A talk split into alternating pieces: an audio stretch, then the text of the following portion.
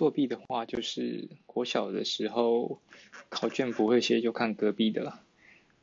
就像那个国文，遇到不会写的字就看隔壁怎么写，那就看到就会想，嗯，好，果然是这样写，就可以写出来了。